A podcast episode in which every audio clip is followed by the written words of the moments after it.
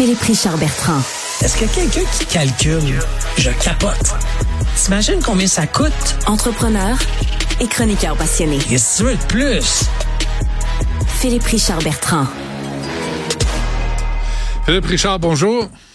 Salut Benoît. Bon, euh, entre le panier bleu puis Amazon, qu'est-ce que tu préfères? Définitivement Amazon. Au grand. Mais, mais Benoît, est-ce que tu peux te permettre, imagine le commerçant, l'artisan qui fait des des tasses, ok, il fait des belles tasses là, puis il est fait là à Saint-Éphrem en Beauce. Oui. Puis, puis euh, C'est quoi le message? C'est quoi le message sur la tasse? Ah, c'est euh, je te veux. Tiens, Puis tu vois, ça, ça, ça te- ça t'amène des phéromones, puis là, tu es tout excité, OK? Ouais, ouais, c'est bon. Mais là, tu as, deux choix dans la vie, OK? Soit tu mets ton, ta, ta tasse, tu la vends à un distributeur qui va la mettre sur un magasin, ce qui fait en sorte que sur 10 tu vas toucher 3 OK? Parce que 3 ta tasse, le distributeur va prendre un autre 3 puis après ça, le magasin va prendre 3 Ça, c'est la chaîne que moi j'appelle alimentaire d'un produit. OK. Et là, arrive une plateforme électronique, puis on te dit, hey, vends-la 10 piastres. OK? Puis garde 7 piastres. C'est ça qu'Amazon a fait. Amazon, là, arrêtez de penser que c'est des... Oui, ils sont aux États-Unis. Oui, c'est une plateforme américaine. Oui, les profits s'en vont ailleurs. Mais ils n'ont pas fourré personne, Benoît. Ils sont arrivés avec un moyen efficace d'en donner plus à l'artisan, la personne qui fabrique la gogosse. Ouais. Ouais. Alors, après ça, tu peux imaginer, le panier bleu, là, c'était voué à un échec retentissant. On a mis 16 millions de notre argent là-dedans Ouais. pour graisser la patte d'un paquet d'hommes d'affaires, OK, qui ont eu une idée, OK, puis là, ils ont dit, hey, on va faire, on va faire une fondation avec ça, un OSBL, un organisme sans but lucratif. Ils ont picossé dans 16 millions d'argent public, OK, avant de dire, ah, là, la plateforme est payée, on l'a programmé. On va flipper ça en entreprise commerciale. On va reprivatiser ça. Tu sais, c'était voué à un échec. Ouais, ouais. Ah. Puis c'est même pas, euh, au début, c'était pas transactionnel. Fait que c'était comme le, le catalogue euh, Sears ou le catalogue euh, distribution au consommateur. Tu consultais, Non. mais là, il fallait que tu déplaces pour aller l'acheter. Pas de même que ça Après marche. ça, ça. après ça. Maintenant, la transactionnelle fait en sorte que tu achètes quatre items, tu vas recevoir quatre paquets de quatre transporteurs différents. Tu sais, il y a rien de, de bon là-dedans. Ben ouais. OK? Ouais. Bon, ah, le coup fumant cette semaine, c'est Amazon qui a décidé de faire une identification, on va appeler ça comme ça, OK, euh, de tous les produits québécois. Ce qui fait en sorte que là, tu es capable de dire, ah, ce produit-là, il a été fabriqué. C'est ça qu'on voulait. Ben oui. C'est parfait. Ben, c'est ça. Mais et là, ils l'ont. Hey, Benoît, on a parlé de ça, moi puis toi, il y a un an. Ouais. Je regardais là, il y a un an, on disait qu'il faudrait qu'ils fassent ça. Puis le produit, produit du Québec, qui est un organisme, les a sûrement convaincus de faire ça. Et ça, honnêtement, c'est le meilleur coup de cet organisme-là des cinq dernières années. OK? Parce que là, si tu es québécois, tu veux, entre- tu veux encourager l'entreprise, l'entrepreneuriat local, ben tu peux trouver des produits puis payer directement l'artisan. Ouais. Et l'encourager concrètement en donnant des sous dans ses poches à lui À ou à lui. elle. C'est ça. C'est parfait. C'est ça. Ouais, on Par est contre, les détaillants vont, vont être très frustrés. Tu sais, les détaillants, si, toi, tu as Ouais. un local de 2000 pieds carrés sur la rue Sainte-Catherine, Mais au service qu'ils donnent, là, ils auront Ben, couru après.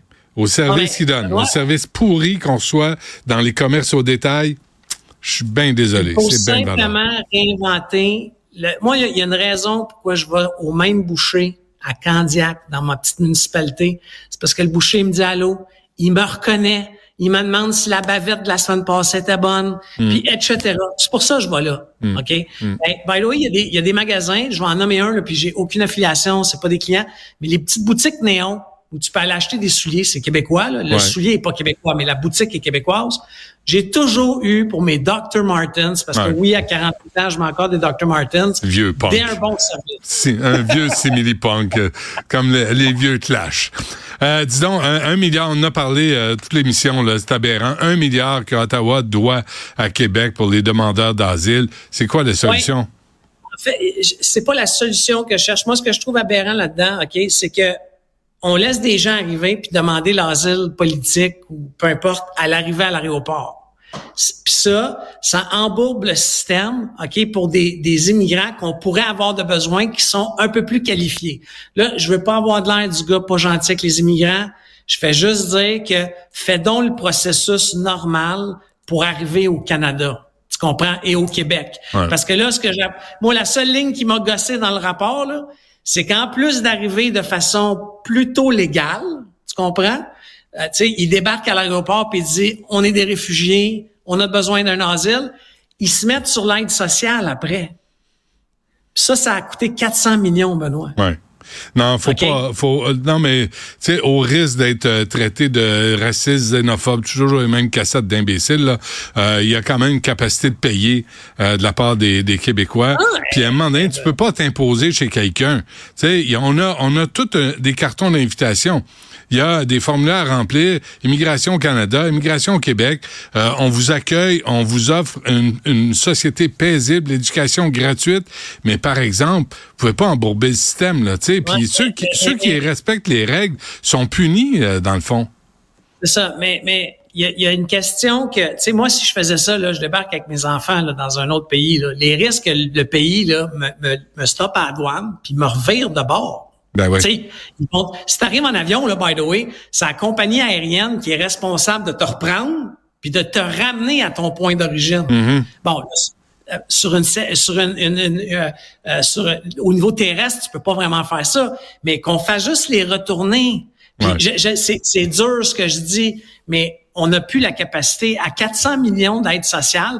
Hey, c'est parti de 170 à 400 en un an. Ouais. Ça veut dire que si on regarde la même courbe, l'an prochain, 750 millions. Ben L'année d'après, ben on est à un ou deux ans d'être à un milliard juste l'aide sociale. Ouais. Et puis Antoine Robitaille trouve que je suis trop sévère envers Justin Trudeau, puis l'autre, puis euh, la pinotte intellectuelle, là, Mark Miller, tu sais, euh, qui sont là, là, puis il dit oh oui, venez, vous en ben c'est parce que c'est pas des toasters qu'on accueille là, c'est des êtres humains, c'est des familles, il faut le faire comme du monde. Puis nous autres, on va pas euh, saboter non plus tout le système d'éducation pour accueillir des, des là, à un moment donné, il y a un juste milieu à trouver.